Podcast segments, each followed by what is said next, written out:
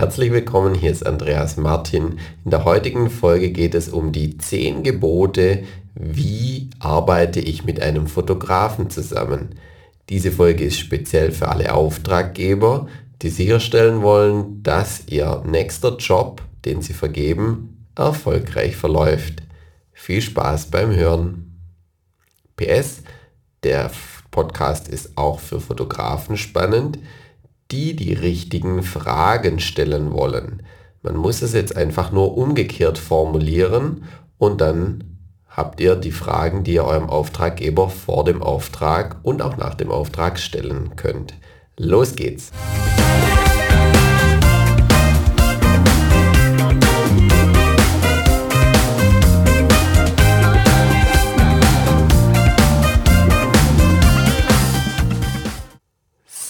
Legen wir direkt los.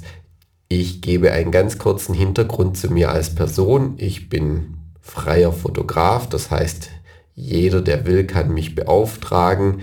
Ich habe äh, diverse Events fotografiert, ich habe Hochzeiten fotografiert, Firmenveranstaltungen, auf Messen und so weiter. Also da war, da war wirklich schon sehr, sehr vieles dabei. Ähm, und ich will jetzt auch nicht in die einzelnen Details der Aufträge reingehen. Vielleicht mal eine oder andere Anekdote will ich erzählen, aber immer unter dem Aspekt des Datenschutzes. Also ich werde jetzt keine Kundennamen nennen und so weiter. Ich, ich sage nur so viel, äh, die Anzahl der Aufträge ist inzwischen über vierstellig. Das heißt, äh, hier erzählt jetzt nicht jemand, der gerade mal ein Jahr lang äh, irgendwelche zwei, drei Jobs gemacht hat, sondern das basiert auf wirklich über 1000 Aufträgen. Okay, legen wir los. Und zwar, warum ich diese Podcast-Folge überhaupt mache, ist so ein bisschen äh, auch Frust bzw. Erfahrungen, die ich aus der Vergangenheit gemacht habe, wenn man unvollständige Auftragsbeschreibungen bekommt, wie soll man als Fotograf denn dann optimal vorbereitet zum Termin erscheinen? Fragezeichen. Ich habe hier einen ganz simplen Vergleich für euch. Bevor wir jetzt mit den Fragen loslegen, nur noch ein letzter Vergleich und zwar, wenn ihr der Feuerwehr anruft oder dem Notarzt oder sonst irgendeinem Rettungsdienst, dann gibt es doch diese klassischen 5W-Fragen. Wer ruft an? Wo ist es passiert? Was ist passiert? Wie viele Verletzte? Welche Art der Verletzung oder Erkrankung und so weiter. Also da gibt es ja gibt es ja diverse Fragen, die, die einem gestellt werden. Manche haben auch noch mehr Ws, aber die geben schon mal eine Struktur. Man kann nicht einfach anrufen und sagen, hallo, mir tut der Arm weh und legt auf, sondern man muss noch wissen, hey, wo, wo ist die Person und wie dringend ist das? Nach dem Motto, hat der seinen Arm gerade verloren oder nur einen Mückenstich? Also, anhand dieser Dramatisierung habt ihr schon verstanden und jetzt legen wir los mit den zehn Geboten. Die erste, das erste Gebot ist für mich, Nenne dem Fotografen ganz genau das Datum, die Uhrzeit, von wann bis wann ist der Termin. Und falls der Termin nicht hundertprozentig fix ist, erwähne das auch. Ich hatte meinen Auftrag, da ging es darum, ein Event zu filmen und das Event war aber noch in der Planung. Und ich habe mir den Termin natürlich geblockt und ich wusste aber nicht, dass das nur ein vorläufiger Terminblocker ist und habe natürlich auch Aufträge abgelehnt. Und normalerweise ähm, ist das ja dann nicht eine feine Art, dass man sagt, okay, ach übrigens, äh, der Termin, der verschiebt sich jetzt, äh, der fällt aus und da stattdessen ist es der Termin XY. Das bedeutet für den Fotografen Auftragsausfall, heißt, ähm, ich hoffe, du hast entsprechende AGBs, lieber Fotograf, du wirst dem Kunden jetzt trotzdem eine Rechnung stellen. Ähm, du, du warst bereit, du hast den Termin reserviert und deshalb umgekehrt an die Auftraggeber da draußen, wenn du Fotografen beauftragst und dein Event ist noch nicht hundertprozentig sicher, dann sage das dem Fotograf, dann kann der das mit einplanen und sage auch, bis wann der Termin sicher festgelegt wird. Weil dann, dann kann man sich auch, dann, man, muss, man muss nur miteinander reden, sage ich immer. Und wenn ich dann kalkulieren kann und weiß, okay, zwei Wochen davor weiß ich sicher, dass er stattfindet, dann kann ich auch sagen, okay, alles in dieser Zeit davor, äh, wenn, wenn sich da was ändert, dann würde ich jetzt keine zusätzliche Ausfallhonorarrechnung äh, stellen. Gebot Nummer zwei, die genaue Adresse nennen. Also nicht nur, ah ja, der Auftrag ist in München, sondern bitte nicht nur die Location nennen, sondern auch wo muss er wirklich hinfahren, also Straße, Hausnummer. So, und das mag jetzt sehr simpel klingen, aber ich hatte tatsächlich schon Aufträge, wo ich erst zwei Tage davor erfahren habe, wo der Auftrag sein wird. Und, und das, nachdem ich drei oder vier Mal nachgefragt habe. Also das, da, da fragt man sich, ja hallo, ähm, ich muss ja auch planen als Fotograf, wie lange ist meine Anfahrt, ähm, wenn es jetzt, wenn's jetzt was äh, Extremes ist, wo man vielleicht sogar über fünf, sechs Stunden hinfährt, macht es vielleicht sogar Sinn, eine Übernachtung davor einzuplanen, etc. Also teile dem Fotografen mit, wo das Event genau stattfindet. Nummer drei: Was ist zu fotografieren? Ich habe schon sehr, sehr viele Briefings erhalten, die, die sinngemäß gelautet haben, ja, kommt zu uns, fotografiert das, äh, das und jenes Event und macht da mal schöne Bilder.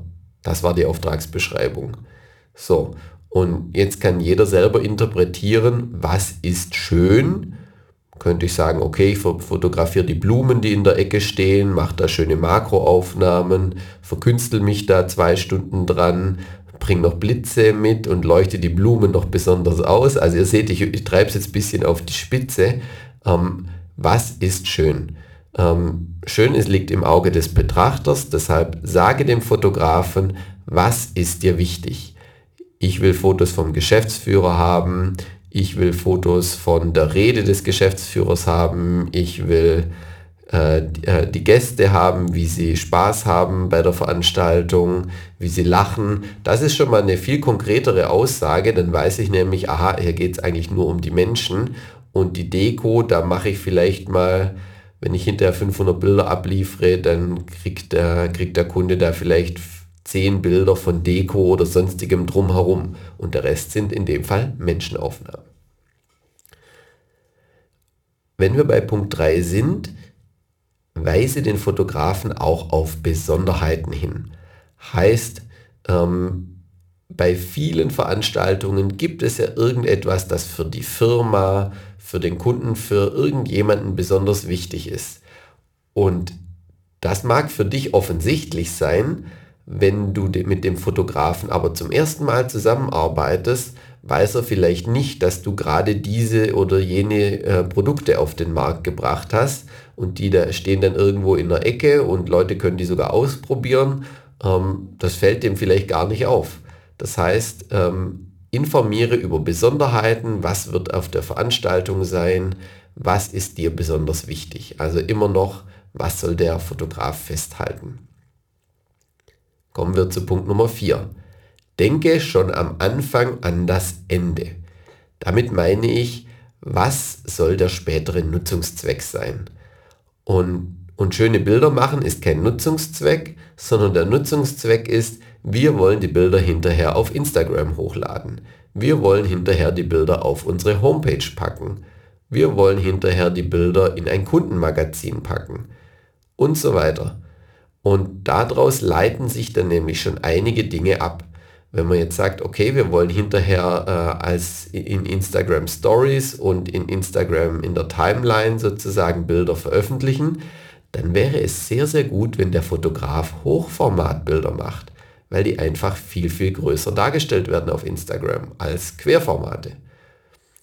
Umgekehrt, wenn du äh, für, für, ähm, für die Homepage Fotos brauchst, da sind viele Designs auf Querformatfotos ausgelegt. Da wäre es wieder schlau, dem Fotografen zu sagen, Achtung, wir brauchen jetzt ein Headerbild oder wie auch immer das dein Webdesigner nennt, äh, zeig ihm am besten ein Beispielbild, so und so soll es aussehen, dann weiß er genau, aha, ich brauche hier einen besonders engen Beschnitt, der ist, äh, der ist nicht das Standard 3 zu 2 Format, wie es aus vielen Kameras rauspurzelt, sondern ist meinetwegen 16 zu 9 oder sogar noch andere Beschnitte. Das ist wichtig zu wissen, weil dann kann der Fotograf entsprechend fotografieren. Falls du Print Dinge machen willst. Also ich habe jetzt mal das Kundenmagazin erwähnt. Es könnte aber auch sein, dass du eine Plakatkampagne nachher machen willst. Dann ist es immer sinnvoll, den Fotografen davor zu informieren. Stichwort Auflösung. Viele Fotografen haben nicht nur eine Kamera, sondern mehrere und meistens auch eine ganze Spanne an Auflösungen und es macht nicht immer Sinn, die höchstauflösende Kamera zu einem Job mitzunehmen. Wenn, wenn sich das Ganze nach Reportagefotografie anhört, kommt der Fotograf in der Regel jetzt nicht mit einer 50 oder 100 Megapixel Kamera ums Eck, sondern hat eben eine andere Kamera dabei, sagen wir mal 20 Megapixel, 30 Megapixel, aber wahrscheinlich nicht allzu viel mehr. Und wenn du aber hinterher sehr viel Auflösung brauchst, dann ist es gut, wenn man das weiß. Gebot Nummer 5. Nenne dein Budget. Und da empfehle ich einfach Butter bei die Fische, sag, was du ausgeben willst, was du ausgeben kannst. Und du weißt es, es ist im Leben immer so, you get what you pay. Leider, wenn man 0 Euro bezahlt, kann man nicht erwarten, dass man eine Hollywood-Produktion bekommt. Gibt noch das englische Sprichwort, if you pay peanuts, you, you get monkeys. Also wer mit Erdnüssen zahlt, der kriegt hinterher nur Affen. Also da, da ist auch was dran. Das einfach mal als Wink mit dem Zaunpfahl. Man kann nicht immer erwarten, dass man... Genau, ich brauche keine weiteren Vergleiche machen, ihr habt es verstanden. Sag einfach dein Budget und wenn du, wenn du sparen musst, das, das kann ja auch durchaus der Fall sein, das will ich gar nicht verurteilen, dann ist es sehr sinnvoll, dass man dann an den richtigen Stellen spart. Beispielsweise bei einer Eventfotografie ist die Zeitdauer vor Ort beim Fotografen ein maßgebliches Kriterium, wie teuer der Auftrag für ihn ist und wie teuer sein Angebot äh, hinterher kalkuliert wird. Und einfach mal so als Idee braucht man wahrscheinlich nicht die Betrunkenen nachts um drei auf einer Firmenfeier. Und das heißt, man kann da irgendwann mal um 11 oder 12 Uhr sagen, guter Mann, gute Frau, äh, der Auftrag endet um 11 Uhr oder 12 Uhr, weil alles danach ist Party und da das soll in den Erinnerungen bleiben, aber nicht in Bildern. Okay. Punkt Nummer 6. Plane etwas zu essen und zu trinken auch für deine Dienstleister ein. In Klammer, da gehört der Fotograf dazu. So, das sage ich jetzt nicht, weil ich besonders verfressen bin und ständig an der Bar rumhänge und mir ein Cocktail nach dem anderen reinziehe, sondern ich bin ein Mensch wie jeder andere. Das heißt, irgendwann nach ein paar Stunden habe ich Durst und wenn es auch einige mehr Stunden äh, noch danach sind, dann bekomme ich auch irgendwann Hunger. Und ich sage das einmal so, ich brauche kein Sterneessen, äh, ich brauche auch nicht das hochwertigste Essen, was an dem Abend ausge ausgegeben wird und ich brauche auch keine tollen Weine. Ich sage es mal ganz konkret, ein einfachstes, ein einfachster Snack und äh, ein Wasser, meinetwegen irgendwelche Softdrinks und schon ist alles gut. Ich, ich spreche da einmal aus der Erfahrung, ich war mal auf einer Veranstaltung, das ist schon ein bisschen her, ich sollte da 16 Stunden vor Ort sein und, und auf der Veranstaltung gab es natürlich Essen und Trinken. Und äh, während der Veranstaltung wurde ich aber vom Auftraggeber darauf hingewiesen, äh, dass ich bitte nichts essen und trinken soll da. Und äh, ja, dann gab es erstmal so einen Moment der Stille, das ist ja prinzipiell gar kein Problem, aber das sollte ich vorab wissen. Weil dann kann ich beispielsweise mir eine Flasche Wasser Wahrscheinlich habe ich die sowieso im Auto. Aber wenn ich 16 Stunden da bin, reicht mir eine Flasche Wasser nicht aus. Da brauche ich vielleicht zwei oder drei. Und genauso kann man dann entsprechend planen und sich was zu essen mitnehmen. In dem konkreten Fall war es so, dass die Location wirklich im Nirgendwo war. Es gab auch nicht irgendwo eine Tankstelle, wo man mal schnell äh, hinfahren kann. Und ich kann ja auch nicht während des Auftrags mal eine halbe Stunde weggehen, um mir schnell eine Pizza zu holen und das war wirklich eine Dreiviertelstunde abseits vom Schuss. Heißt, mit einer Vorplanung kann man sich was einpacken und weiß, okay, hier und da esse ich dann mein Pausenbrot, was auch immer und alles ist gut. Gebot Nummer 7. Idealerweise hast du einen sicheren Platz, an dem dein Fotograf seine Ausrüstung aufbewahren kann. Da spricht jetzt auch wieder die Erfahrung. Und zwar hatte ich einmal einen Auftrag, da waren, waren mehrere Teams da. Also es gab, es gab mich, es gab noch ein Filmteam, es gab äh, noch andere Dienstleister, die was aufgeführt haben. Und auf der Veranstaltung wurde ordentlich geklaut. Ich hatte extremes Glück. Meine Ausrüstung blieb unversehrt, aber ich, hab, ich kann nicht ständig meine komplette Ausrüstung bei mir haben. Ähm, auf, selbst auf einem kleinen Auftrag habe ich so viel Ausrüstung dabei, äh, beispielsweise zwei, drei Kameras, mehrere Objektive, äh, verschiedene Lichttechnik. Wenn man filmt, ist es noch, äh, noch deutlich mehr. Also wir reden hier von zwei, drei Rucksäcken oder Koffern mit Ausrüstung. Und die kann ich nicht ständig äh, an mir tragen. Heißt, ich will sie ablegen. Habe ich auch gemacht bei diesem einen Auftrag. Und ja, ja, da hinten könnt ihr es ablegen. Dumm nur was war das da hinten, war direkt ein Ausgang, der ähm, öffentlich zugänglich war. Das war mitten in der Stadt und das heißt, da konnten auch Passanten einfach die Tür aufmachen und da wurden Ausrüstungsgegenstände von anderen Leuten geklaut für über 100.000 Euro. Die haben dann entsprechend natürlich äh, einen Hals gekriegt. Äh, ich hoffe, die Kollegen waren versichert, das weiß ich jetzt äh, im Nachhinein nicht. Aber ihr könnt euch natürlich auch denken, äh, der Auftrag ist dann auch gelaufen. Ich hoffe, die Speicherkarten wurden nicht geklaut, aber im Endeffekt äh, ist dann erstmal viel, viel zerstört äh, und nehmen wir an, das war eine Videoproduktionsfirma.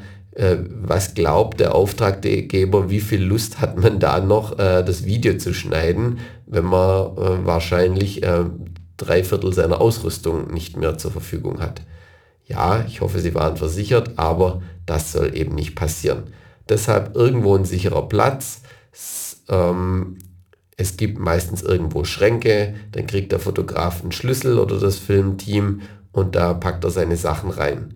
Und wenn es diesen Platz nicht gibt, empfehle ich jedem Fotografen bzw. jedem Auftraggeber, gib deinem Fotografen einen Parkplatz in der Nähe der Location, Je näher er dran ist, desto schneller ist er bei seinem Auto und dann kann er zumindest in seinem Auto lagern. Mache ich bei vielen Veranstaltungen auch, wenn es eben innerhalb von zwei, drei Minuten zu erreichen ist, dann kann man auch mal schnell äh, rüberspringen und sagen, ich hole jetzt eine Linse, ich hole jetzt dieses oder jenes Lichtteil. Okay. Punkt Nummer 8, achtes Gebot, Liefertermine. Und ich ich empfehle als Auftraggeber, nenne einen realistischen Liefertermin und rechne auch mit Kostenaufschlägen, falls dein Liefertermin kürzer als sieben Tage ist.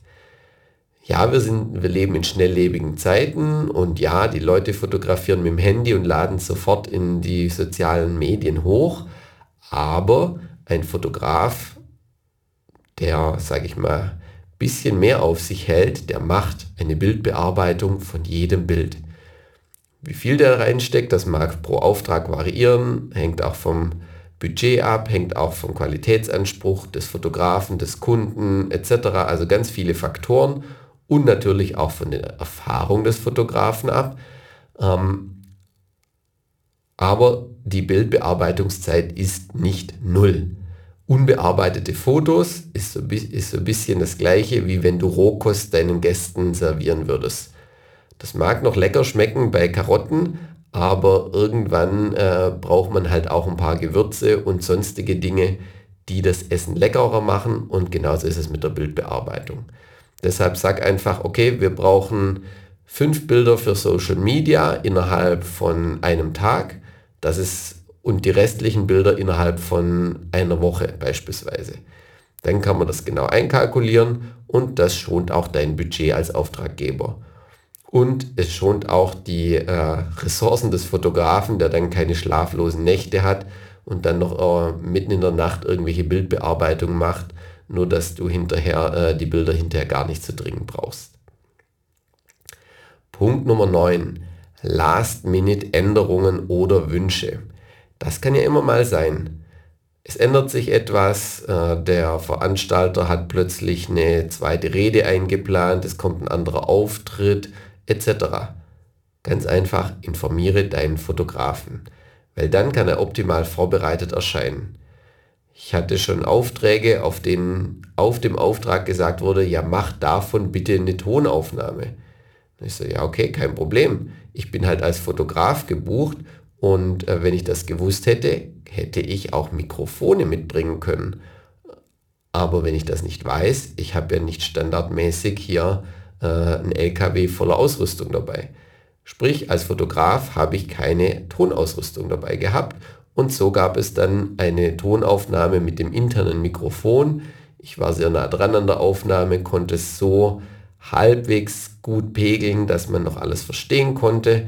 Aber es war jetzt nicht das audiophile Erlebnis. Man konnte hören, was gesprochen wurde in, in der Rede, aber es war nicht mein, mein Glanzstück und ganz ehrlich sehe ich nicht die Schuld bei mir, weil ich hätte ein Mikrofon mitgebracht, wenn ich das gewusst hätte. Also kurzer Draht zum Fotografen, Änderungen, auch Last-Minute-Änderungen mitteilen, dann kann er oder sie reagieren.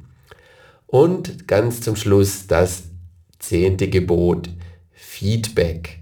Heißt, wenn du unzufrieden warst mit deinem Fotografen, das kann ja auch mal vorkommen, dann sag ihm das doch. Dann sag ihm, hey, dieser und jener Punkt, die haben mir nicht gefallen und kann ja sein, wenn dir beispielsweise die Bildbearbeitung nicht gefällt und dann kann der Fotograf meinetwegen sagen, okay, sehe ich genauso, der und der Punkt, das kann, man, kann ich noch verbessern, mache ich dir. Und zwar umsonst, weil du mir als Kunde wichtig bist. Und viele Dinge kann man nachträglich noch ändern, Manche Dinge kann man nicht nachträglich ändern, dann hilft es aber auch dem Fotografen, dass er dazulernt für die Zukunft. Und stell dir vor, ein Fotograf, von dem du ehrliches Feedback gegeben hast, der, ich gehe jetzt mal davon aus, dass er oder sie sich das zu Herzen nimmt, der wird diesen Fehler das nächste Mal nicht mehr machen. Und umgekehrt, ihr seid dann schon ein eingeschwungenes Team. Beim zweiten Auftrag musst du ihm darauf nicht mehr hinweisen. Wenn du ihm das nicht mitteilst und du beauftragst einfach irgendeinen anderen Fotografen, kann ja sein, dass der das auch nicht weiß, äh, was du erwartest. Heißt, ähm, ein eingeschwungenes Team ist langfristig immer besser und dazu gehört ganz klares Feedback.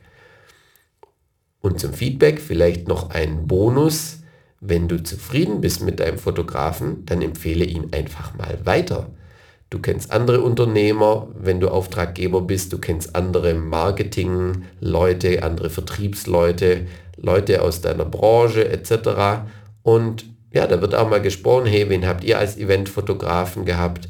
Der und der, ah ja, mit dem waren wir sehr zufrieden oder nee, das war, war nicht so gut. Also sprich, empfehle ihn weiter, wenn du zufrieden warst. So, das waren sie, meine zehn Gebote, wie man optimal mit Fotografen zusammenarbeitet. Wenn du ein Fotograf bist, hast du hier wahrscheinlich auch schon ein paar Sachen rausziehen können. Formulier die ganzen Sachen einfach als Frage um und auch das Feedback. Äh, der, das zehnte Gebot gerade eben. Wenn du nach einem Auftrag nichts mehr vom Kunden hörst, ist nicht alles in Ordnung.